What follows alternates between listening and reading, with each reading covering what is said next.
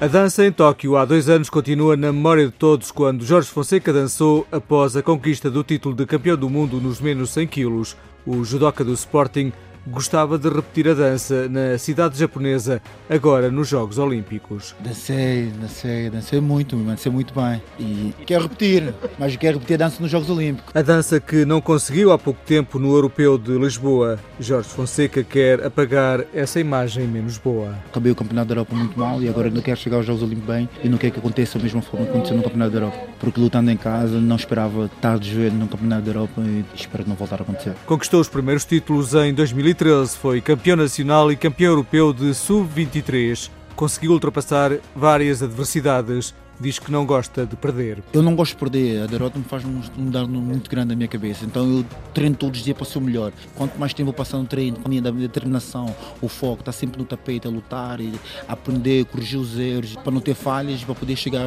mais forte que toda a gente, ninguém conseguir me projetar. Esse é o meu grande objetivo. Não teme adversários e ninguém lhe tira o sono nem o sonho de ser campeão olímpico. O meu adversário sou eu e espero chegar aos Jogos Olímpicos poder confrontá-lo da melhor forma possível, estar bem e ganhá-lo. Isso é que é o meu grande objetivo. O sonho também ninguém lhe tira. O sonho ninguém me tira. O sonho? O sonho. O meu sonho é ser campeão olímpico. E se, uh, não vou prometer que eu vou ganhar, mas quero estar lá e fazer o melhor de mim e chegar lá e vencê-lo. Como é que é o dia a dia do Jorge? O dia a dia de Jorge é treinar, comer, dormir e sonhar que tudo é possível. Inspira-se na família, no irmão, nos filhos, na mãe e no treinador a quem destina as medalhas mais importantes. A minha medalha do mundo está na casa da minha mãe.